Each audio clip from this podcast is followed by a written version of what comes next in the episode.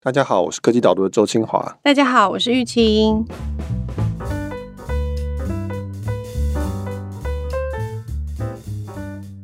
Michael 最近心情是不是很沉重？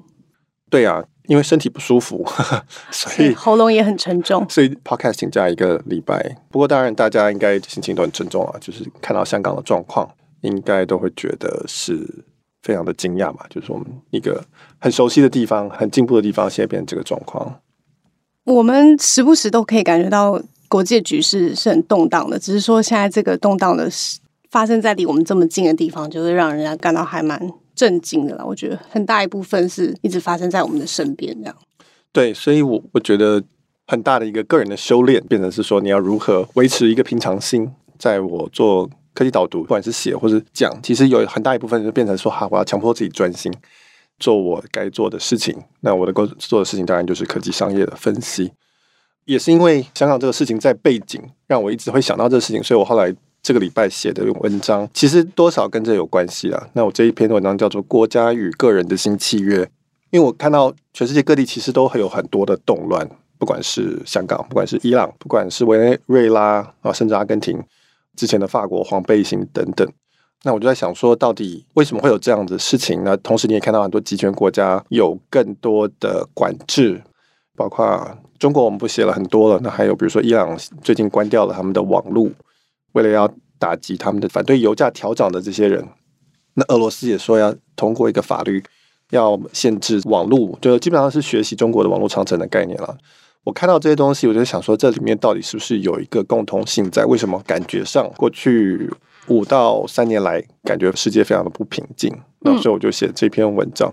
把科技这个点拉出来。我相信这当然有很多更多的原因，但是我觉得其中一个很重要的原因是科技。那当然，特别是网络，在过去二十五年来的一个普及，从某方面来说，它也是这个贡献混乱的因子之一，那造成这个动乱扩大的其中一个原因。那我所以我这篇文章写的特别长，就是在想说，到底科技在这其中的角色是什么？你文章一开始提到说，德国跟法国争相就是喊出他们要取得自己的数位主权。其实我觉得这个情境现在越来越常看见这个，只是它在不同的面向展现。像美国现在吵得蛮凶的，就是说他们希望可以分散科技巨头的权力，他们觉得这些科技企业的垄断的权力太过庞大，然后让大家都无以应对。我觉得这个跟你这边提到的，不管是德国总理梅克尔，或者是法国总统马克宏想要表达的东西是很像的，就是说他们不希望权力被这些科技的企业拿走了，所以他们现在在试图，不管是瓦解或者是要回来，说哪些东西是属于国家才应该拥有的。对，就是我刚刚前面提到，比如说中国啊、伊朗啊这种，我们传统上觉得集权国家或者是专制国家，他们对他们的人民当然是一直想要控制更深，但是我同时也想到说，其实像美国，它也是一样。政府也希望能够拿到资料，比如说欧洲，我提到德国的梅克尔跟法国的马克宏，过去一年来开始在呼吁要拿回数位主权，就说我们要把资料从美国这些企业手上拿回来，不然我们欧洲会失去我们的自我。所以其实他们也在做的事情，跟集权国家其实也蛮类似的。比如说他说希望苹果在你的手机里面不要有这种点对点、端对端的这个加密，你要开一个后门，让我们政府可以看到，不然我们怎么去抓坏人？最喜欢举的例子就是儿童的性侵犯，政府只要一拿这个出来说，哎，你们点对点加密会保护这些儿童性侵犯传照片或是传资讯，大家马上就很有反应嘛，因为我们大家都知道这当然是很坏的事情。最常见的理由就是说，哦，我们要打击犯罪，我们要抓到恐怖分子，所以我们必须要有这些资料。这些欧美西方民主国家也会有这个主张。从某方面来说，他们跟集权国家的角色很类似。这篇文章的其中一个重点就是说，其实是国家本身不完全是集权国家跟欧美国家的民主国家的差别。我觉得一个更可能根本性的一个问题是在于国家的角色本身被科技给削弱了，因此这些国家想要去争取回他们的权利，或是要重新赢回他们这种支配人民生活的一种能力。那因此，其实你可以看成是国家在跟。科技或者在跟虚拟世界要回一些权利，说这不对啊，这应该是我们国家的权利啊，这应该是政府该做的事情。但是为什么现在变得好像都是网络企业啊、平台他们在管理这些东西？嗯，你举的这几个例子，没错，就是他就是试着在虚拟世界里面找回属于他的权利，就对。可是我们可能现在开始才意识到这件事情，但是在以前，虚拟世界其实是蛮不被重视的一块的。大家会觉得，哎，网络就是应该是一个自由的地方。那因为到现在，可能还是有很多开店面的人会觉得说，网络就只是一个资讯传递的。那真正这个有权利的是属于实体世界里面的。那就是你很难去想象说，哎。为什么价值或者是核心的能力会逐渐的移转到虚拟世界上面去了？对，网络目前除了比如说中国之外，大致上它基本上是开放的，然后是没有国家管的。这个我以前写过，这是一个意外，就是说这个是一个非常奇怪的事情。那当初在订定网际网络的协议的时候，居然没有说哦好，所以美国的网络美国管，欧洲的网络欧洲管，当初不是这样写的。当初基本上是一个很相当松散的概念，就是说，反正有一个组织来做，那这个组织现在基本上是受联合国管，然后但是他已经写好了这些协议，大致上是美国在管，但是美国基本上政府也没有什么太大权力去干涉它的运转，就对了。我们就出现一个虚拟世界在我们的实体世界之外，每个人都可以进去这个虚拟世界，但那虚拟世界大致上是没有国界的，不用 Visa，你出国也不用签证，那这是一个还蛮奇怪的现象，造成了一个。呃，我觉得两个改变就是说，第一个是说我们的个人的权利的扩张。我是用一个举例的方式，用对照的方式来呈现这个事情。就是说，网际网络基本上我们可以算到目前为止大概是二十五年左右，从一九九五年开始。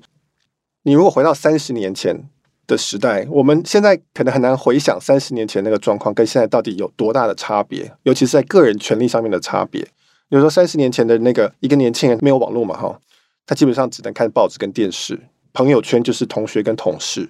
要找资金就是跟银行贷款，跟朋友借钱。如果他想要赚钱创业，他大概就是开一个店，或是他要去弄个土地开个工厂。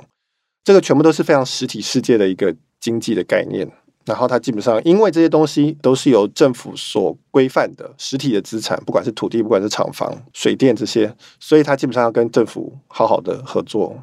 但是你到现在今天才三十年而已。同样的一个年纪的年轻人，他朋友是网络上的所有人，志同道合的人，有兴趣的人，他就可以找到资金，他随便跟大众就可以去募资，他有很多私人资金可以去募资。那他做的生意大概也不会是一个以实体为重的生意，他很可能是一个软体生意，他可能是一个创意的生意，他是一个在虚拟世界的里面的一个生意。法规其实是非常非常的松散，他不需要跟政府打太多的交道，基本上政府不太出现在这件事情里面。不管你是学软体还是写像我们做创作这样子的东西，在这二十五年之内，这个年轻人他现在会觉得说，我应该有机会成为像马克·祖伯格或是马云这样子东西。我不见得真的成功，但是我有这些条件，我其实大致上都有。可是你如果是三十年前那个年轻人，一九八九年六四天安门事件，我常常文章里面写六四天安门事件，就是因为我知道他会被禁，被中国禁，我就想说那就禁吧。那。三十年前是不入虎穴焉得虎子的概念，对，就干脆就三十年前这个年轻人他想到的世界其实就是这么大而已，就台湾这么大而已，就是实体世界的限制，种种的限制在那边，他不会觉得说我四十岁就可以变成这个首富这样子的概念，不会觉得自己有这个 potential 这个潜力，所以这对我们现在的三十年后的人来说，这个是好事也是坏事。坏事就是他会很挫折，因为他没有办法实现他的潜力。他想说，我明明就有这些潜力，我有这些资源，我有这些能力。美国那些年轻人也是啊，那跟我没有差非常多，那为什么我只能做到这样子？当然有一部分是因为竞争也变激烈，在虚拟世界里面，但是你就会发现说，他可做的事情扩大了，个人权利扩大，但是他会觉得更加的挫折，更加的不满意现状。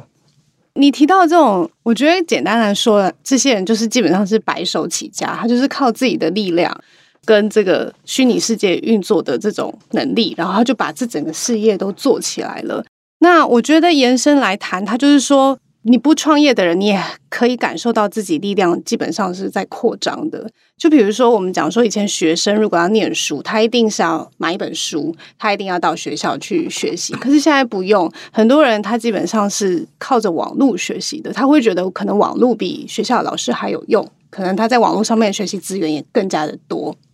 我想到另外一个例子，其实是看病。以前只要生病，你就是要去医院，就是要找医生，跟医生谈，去诊断，然后你才知道自己发生什么事情。可是现在没有，现在你一生病，所有人的习惯就是线上网络去找。其实我知道，现在医生在倡导的一个观念就是说，他们觉得很多人先上网络去找，有的时候也是会遇到一些适得其反的状况啊，就是说他可能误诊了自己的状况还是什么。但是总而言之，就是我们自己可以先初步的透过网络就来了解我们自己，不管你要学习，不管你要看自己的身体的状况，你都可以透过网络，透过工具，然后你就去做很多以前可能需要很多专业人士才能做到的能力的。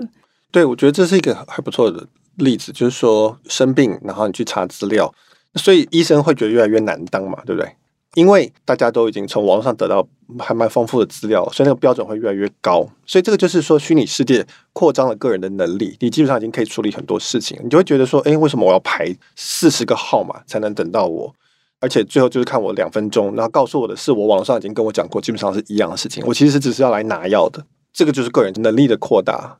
所以这个是我认为虚拟世界其中一个很大的一个改变。不过在这边，我们因为谈的是国家，第一点就是说个人权力扩张，以及你对政府会更加的不耐烦，挫折感会提高。我们可以等下稍微再解释清楚为什么。那第二点，呃，很重要一点就是说，虚拟世界造成经济变成知识经济，我们从工业经济变成知识经济的时代。意思就是说，刚才我讲的，不管是马云，不管是马克·佐伯格，不管是年轻人要创什么业，他基本上都是在做知识经济的事情。它的价值是来自于知识，而不是来自于实体的资产。所以我说，三十年前那个年轻人，他的偶像可能是王永庆盖塑胶厂，他的偶像可能是蔡万霖，就是买很多土地，这些都是实体资产，他累积实实体资产来叫做成功。可是我们今天讲马云、讲马克·佐伯，这些人都是做知识经济的，他们都是靠知识赚钱，他们不是靠实体资产。今天呃，年轻人可能比如说张忠谋好了，我们会崇拜张忠谋。台积电的资产，土地是最不值钱的那一块。虽然它需要很多土地跟厂房，那都很贵，没有错。但是真正台积电的价值是在于说，当然就是它开发晶片的能力，它有一群人才，它有顾客的信任，它有品牌，这些全部都是无形的资产，都是知识。相对于国家的这件事情的重点是什么？重点是国家的基本上它的位置是用来调动实体资产的。国家是管土地、管水电瓦斯的东西，它是调动实体资产，它其实管不到。虚拟世界，我们刚刚前面开始提的，所以他们才会要争取数位主权嘛。呃，一个很严重的问题就变成就是说，好，现在价值都在虚拟世界里，都在知识里面，但是政府能够做的事情越来越少，于是所有人就开始对政府越来越不满。我们认为政府的效能越来越差，其实是因为我们看不出来它提供给我们的价值是什么。所以我另外举的例子就是说，在民国六十年的时候，有所谓的十大建设。蒋经国时代有做中山高速公路，那大家会觉得这个东西盖完了一条高速公路，提升我们台湾的生产力非常的多，很有价值，所以我们就说啊，这个政府很棒，提供了我们很高的价值。那我们很多人会说啊，李国鼎啊，做台电什么什么，给我们很大的价值，因为这个都是实体资产，它能够产生很高的效益的时候，这个时候我们对政府会很满意，我们对政治会觉得是很有帮助的。可是到了今天，我们已经不需要盖高速公路了。呃，我们基本上已经有电、有水、有瓦斯，我们实体的东西的基础建设该做的都基本上做完了，剩下真正产生价值的东西都是在知识经济里面，都是在虚拟世界里面。那这个时候我们就看不出政府到底对我们的意义在哪里。大家现在为什么对政府越来越不满？全世界都一样，没有人喜欢政府，没有人喜欢政治，大家都觉得他们都是来分钱的，或是来骗钱的，就是因为我们看不到他们带来的价值是什么。就算他们再盖一台高速公路。对我们来说，其实也不觉得它真正有增加到我们什么的价值，因为我们全世界在比赛的已经不是在比赛高速公路这件事情。所以你的意思是说，过往政府真正的价值就是在保护这些实体的资产跟调配实体资产，是不是？因为我觉得这篇文章需要建立的一个蛮重要的概念，就是说政府的价值在什么？这可能我们平常很少会去思考的层面，就是啦。就是你的例子是说，政府慢慢的形成是因为它是。有能力来保护人民跟土地的，基本上人跟土地就是一个国家最重要的组成嘛。划分国家大概就是靠这两个来定义。对，地缘政治学的一个概念就是说，政府的存在有很多的价值了，但是我们大概会觉得说，一开始最早期的政府的出现，基本上是说在农业时代大家要耕作，耕作是一个长时间需要多人配合的一个活动。最后会种出稻子来嘛？我们种了一年，种出稻子，那个稻子要存起来。那所以这代表说，它会产生一个诱因，是说，那我去抢比较快，不用自己种。所以它有一个不对称的一个诱因。这些人就会说，那我们既然要好好的耕作，我们不想被抢。那这个时候我们就会说，那我们一起拿一些钱来组织一个武装的团体来保护我们。他可能是原本是来会来抢我们的，现在变成我们给他钱来保护我们。这个是我们叫政府的滥商，滥商就是一起源，就是说基本上是一群人交钱，然后请武装团体来保护人跟土地，这是农业时代最重要的两个资产。那所以这个就是政府。我们讲现代国家就是 nation state，现代国家大概是从第一次世界大战之后的这种现代国家，它基本上概念基本上是一样的，所有人集合起来交税，交给一个武装团体来保护自己，只是差别在于说，农业时代我们可能会叫做封建，叫做领主，或是后来叫做帝国。现代国家最大差别就是说，因为武器变得更强大嘛，我们有飞弹啊，有什么大炮，所以我们必须要防御的能力更强。换句话说，我们要交更多钱。我们需要更集中这个权力，所以换句话说，现代国家跟农业时代的政府最大差别是它更强大，但是它基本上根本的假设是一样的，就是我要保护人跟土地，保护实体的资产，这个是它的最核心的功用。他后来才演变出来说，哦，既然我们政府这么有资源，那变成说好，那我们也变成划分财产啊，就是我们有法院啊，判决什么是正义啊，或是我们有分配权利等等这些功能在政府的身上。但是目前你看到的主要的政府，它都是成立于现代国家的时期啊，比如说中华民国，现在是一百零八年，基本上是农业到工业时代的这转换这个时期出现的一个国家。它的根深蒂固的典范就是说，我是来分配实体资源的，我是来保护实体资源的东西。他并不熟悉知识经济跟虚拟经济，他不会调动这个东西。所以我刚刚后面提到，就是说。越来越多的价值是出现在虚拟世界跟知识经济里面，所以政府他没有办法去发挥，他就会觉得说：“哎，这个东西我没有办法证明我自己的价值，我的枪炮、我的城墙没有办法阻止我的知识流出去或是流进来。”对，这里其实我有点想拉回去谈，所以可是现在的那个武器的进展也蛮强烈的啊，就是说那个武器的杀伤力也非常的大，大家的确还是会害怕这些武力的。进攻，至少我们台湾就常常时不时就是很容易收到一些武力恫吓的来源嘛。但是那些知识你没有办法说是台湾的，它是在虚拟世界。虚拟世界我刚刚讲，它没有国界，它基本上没有 visa，国家有嘛，对不对？所以我连要去保护都不知道要保护谁。比如说台积电，好，台湾政府要来保护台积电吗？台积电是台湾人的吗？台积电百分之七十是外资，台积电呢很多的技术可能是跟国外一起合作开发出来，或是授权出来的。它到底算谁的？它到底算不算台湾的？那我们当然可以说它的土地是台湾的，它的厂房是台湾。可是你越到无形的部分，就越难说它到底是谁的。那它到底需要谁保护？今天台积电如果真的受到什么危害，也许美国政府会第一个跳出来保护，也说不定。所以国家的定位变得很尴尬。因为我的文章的核心其实在是要讨论说，为什么国家跟人有这么多的动作？那我觉得很重要一点就是这一点，就是说国家它现在。第一个，它成本越来越大，国家越来越膨胀，因为国家基本上它是一种我们叫有机体啊，它会自己想要扩大。全世界的政府，你有权力之后，你就希望我可以管更多人嘛，所以它就一直扩大，所以它的成本提高，那它的提供的价值减少，至少我们感觉它减少，因为我们越来越看不到它的价值。或者说，他也有有点越来越不知道他在保护什么东西了吧？如果很多的东西是纯真正的价值，越来越多价值以往虚拟世界，他就保护不到啊。对，所以他就很难证明他自己的价值。那再加上第三点，就是说他的税收减少，因为我们人基本上生育率降低了，所有已开发国家的生育率都降低，原因也是一样的，因为我们转向知识经济，所以我们不需要那么多人，所以我生很多小孩。可是我们要去农田，我也没有去工厂，那我干嘛要那么多小孩？还不如把所有的资源去培养一个聪明的小孩，那他在知识经济可能可以赚更多的钱。所有已开发国家都是这样。那所以我们的税收基础减少，我们的退休的人、养老的人会增加，至少在目前的退休金的设计之下。所以政府他能做的事情变少，他能够用的资源变少，然后他自己本身成本变大。那所以你任何一个人你在分析这家公司竞争力，就会说这公司没有竞争力啊。我为什么要把钱给你？你的效率越来越差，你的价值越来越少，为什么我不能给别人？那答案就是说，因为你是垄断，政府是垄断嘛，所以所有的的不满就越来越严重。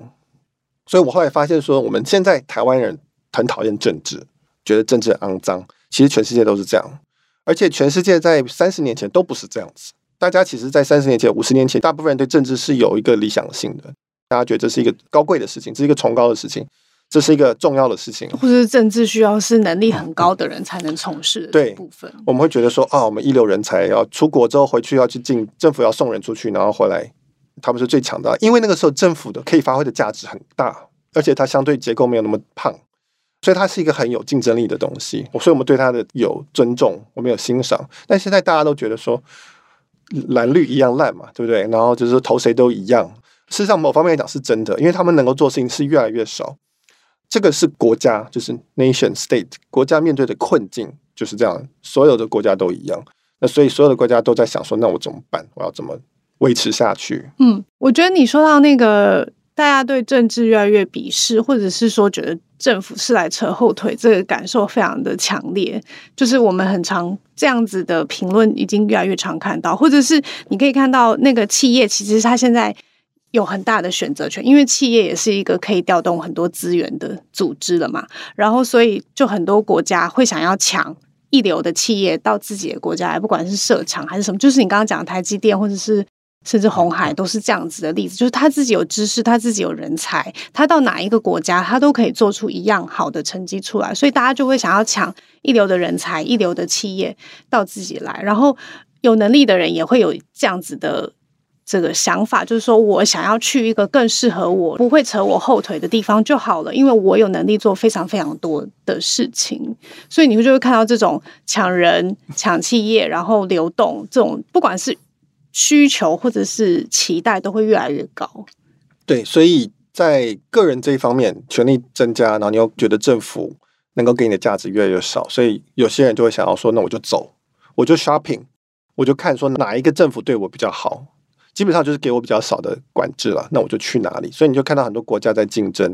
这一点，然后开出各种优惠。你看现在看到中美贸易战很明显这个事情，川普一直说赶快回来，赶快回来，台湾也说赶快回来，赶快。大家如果你可以证明说你可以帮助我保护我的虚拟资产的话，我可能对你的兴趣就会再高一点。对你这个如果讲细一点，其实政府最有兴趣的是那些可以带来工作就业机会的，因为他要的是选票嘛，至少民主国家是这样的。政府的第一个。核心优先是要维持政权。如果你是能够维持住就业率的话，对政府来讲是最棒的。不一定是知识经济的部分。所以现在为什么工厂非常的热门，就 非常的抢手，就是这样子。所以这个是人民。那当然，在国家这边，你如果看，比如说台湾的，我们看新创的产业政策好了，你常常看到说台湾一直说我们要做独角兽啊，干嘛？可是你看到。他能做的事情有两个，一个是说叫做前瞻基础建设，这还是很老套的，基本上就是盖实体资产的这个概念。另外一个就是说，比如说国发基金说我们要来想办法推动新创，呃，要来做独角兽，大家觉得要做什么？所有人跟政府讲，就是说你要松绑，你要减少你的限制，你要减少你的上市法规，什么什么说，所有人都是叫政府不要再扯后腿了。这就是我讲的啊，就是。这个可能对这些企业或者人来说，它就是比较像是在保护我的虚拟资产的概念，就是你至少不要让我虚拟资产会有受到损害的可能嘛。这个可能就是他能做出最现阶段最好的保证了。有可能，所以现在政府能够做的事情，在至少在知识经济上越来越少，最多的它就是还有钱嘛，政府至少还有税金可以拿来投。但是它其实能够真正像，比如说当年台积电时代，提供土地、提供园区、提供什么这个最有价值的帮助资金，然后引进这些外来企业，比如说 RCA 或者后来的飞利浦，现在都不需要他们做这些事情，就是我们台湾企业自己就去找资金跟找外面的合作就很方便，透过这个虚拟世界就可以办到。国家的对应是这样，那刚才讲的说，我们讲所谓的精英，基本上就 shopping，去别地方工作，去别地方移民，往更有。知识经济上面的动能的地方，比如说矽谷，比如说北京，去移动。所以这种给特殊人才的签证啊、嗯、居留的权利啊，就会越来越常见了。对，所以你看矽谷，我们会说它是美国，它是加州，但实际上真正厉害的戏骨是存在虚拟世界里。虚拟世界里的戏骨，它可能是全世界的首都，或是一个最大的国家，并不是因为它在加州或是美国的关系哈。然后另外一个要提的就是一般人。他不是精英，他可能不那么擅长知识经济，他没有办法去 shopping，然后他就觉得刚才觉得挫折，因为他觉得政府越来越差，然后他又觉得竞争越来越激烈，他看到贫富差距，因为知识经济是一个贫富差距会拉大的一种经济，那这些一般人就会生气，要去挑战这个政府。当然，那或者就是他们投向那种我说要来挑战政府，说我也很生气的那种候选人，说我会来让世界回到过去的，比如说叫做 “Make America Great Again” 这个概念，意思就是说我们回到三十年前吧，哈。所以你就看到这个是可以解释一些我觉得在现在世界各地发生的事情。我觉得这很大一部分是说明科技让知识的这个获益大非常的多。很多人都觉得说，那我被抛弃了，我没有办法参与到这个知识经济，我没有分享到这个果实。我觉得这就是你刚刚你文章里面有讲到一句话，就是我们对于世界转变的这种速度，其实某种程度就是低估。我觉得这就是人现在为什么有些，我觉得大部分的人大家都是属于无法掌握知识经济的人嘛，因为你刚刚讲他这个贫富差距是很容易被拉开来的。那既然我们这些人很难去理理解到说世界的变化会那么快速，到我们。转头过来的时候，就看到他已经就是改变了。你第一个本能的反应就是不要改变就好，赶快回到以前的样子，才会这么的希望说传统的势力、传统的原来世界运作的方式再回复。那我就再用过去的这个对世界的理解在运作，这样我就可以生活得很好。我其实只是想要生存而已，我只是想要有一个正常的人生而已。这样，对，你可以说这种叫守旧，那你也可以说其实他就是。他习惯嘛，或者说他觉得那是一个比较美好的社会。就是三十年前的社会，虽然没有刚刚我讲的知识经济这些东西，大家比较不自由，大家个人权利比较少，但是你会觉得是平等的，你会觉得说大家都一样穷，受到一样的限制，你大概知道这个社会的组成是怎么运作的，那你会觉得说我可以适应。可是你知道现在就是说啊，我的工作被中国抢走了，为什么一个大学辍学的人可以赚这么多钱？那我是一个辛苦工作的，比如说。老师、消防员什么什么？为什么我没有？为什么过去的传统的一些伦理架构也因此消失了、崩解了？因为大家很多人都在虚拟世界里面找朋友啊，然后建立关系等等。虚拟世界上基本上很不强调，比如说种族啊一些东西。那你会觉得很多事情都不见了，过去很多的组织、很多的习惯跟文化消失。你可以说他怀念，或者说我就是要变成。蒋经国时代，很多人还会欣欣赏说啊，我有什么蒋经国带领的这个技术官僚李国鼎，然后什么台湾经济奇迹，他觉得说，我觉得很像那种很有朝气，全国都有共识，因为大家都看同样的电视，看同样的报纸，然后我们都有一个共同的敌人的那种心情。你就是说，你虽然穷，但是你会觉得说啊，我们是团结的，我们是一体的，团结之后就会有希望，这样。对，那现在大家就是破碎的、分散的、不团结，没有共识。呃，因为国家这个东西本身的的力量就在削弱，你也不会投射那么多的期待在国家身上，说啊，我们要变怎么强了，是不是？这个就是现在的状况。对啊，就是人民会开始抱怨政府，然后就是你文章讲的，政府就开始抱怨更大的政府，大家就是更大的组织，嗯、或者是刚刚提到的这些科技的企业，就是因为他的权利被流走了嘛，他就去怪这些本来应该要来帮助他的这些其他的组织。没有帮上忙，所以像 WTO 是不是就越来越这个世界统一的这种协定就已经越来越不成立了？因为大家都不相信，大家也都不觉得联合国帮得上我什么样子的忙等等的。对，我提到就是说，政府为了维系权力，它会有几种常见的做法。第一个做法就是找替死鬼，找替罪羔羊，他就会说不是我的错，是这些人的错，是有钱人的错，是科技企业的错，是矽谷的错，是非法移民的错。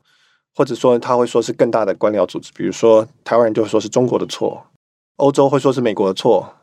那英国会说是欧盟的错，中国会说是美国的错，美国说是联合国的错，这个是可以想象的嘛？那还有一个做法就是说，我就不让人走了，我不让你的钱离开，我不让人移民，限制我的出境，或者说我说你的资料不可以留到虚拟世界，你要由我政府来管理。我们一开始讲的数位主权的事情，嗯，资料回到政府手上，政府可以看到你们的通讯。我觉得其中最极端的当然就是集权国家了哈。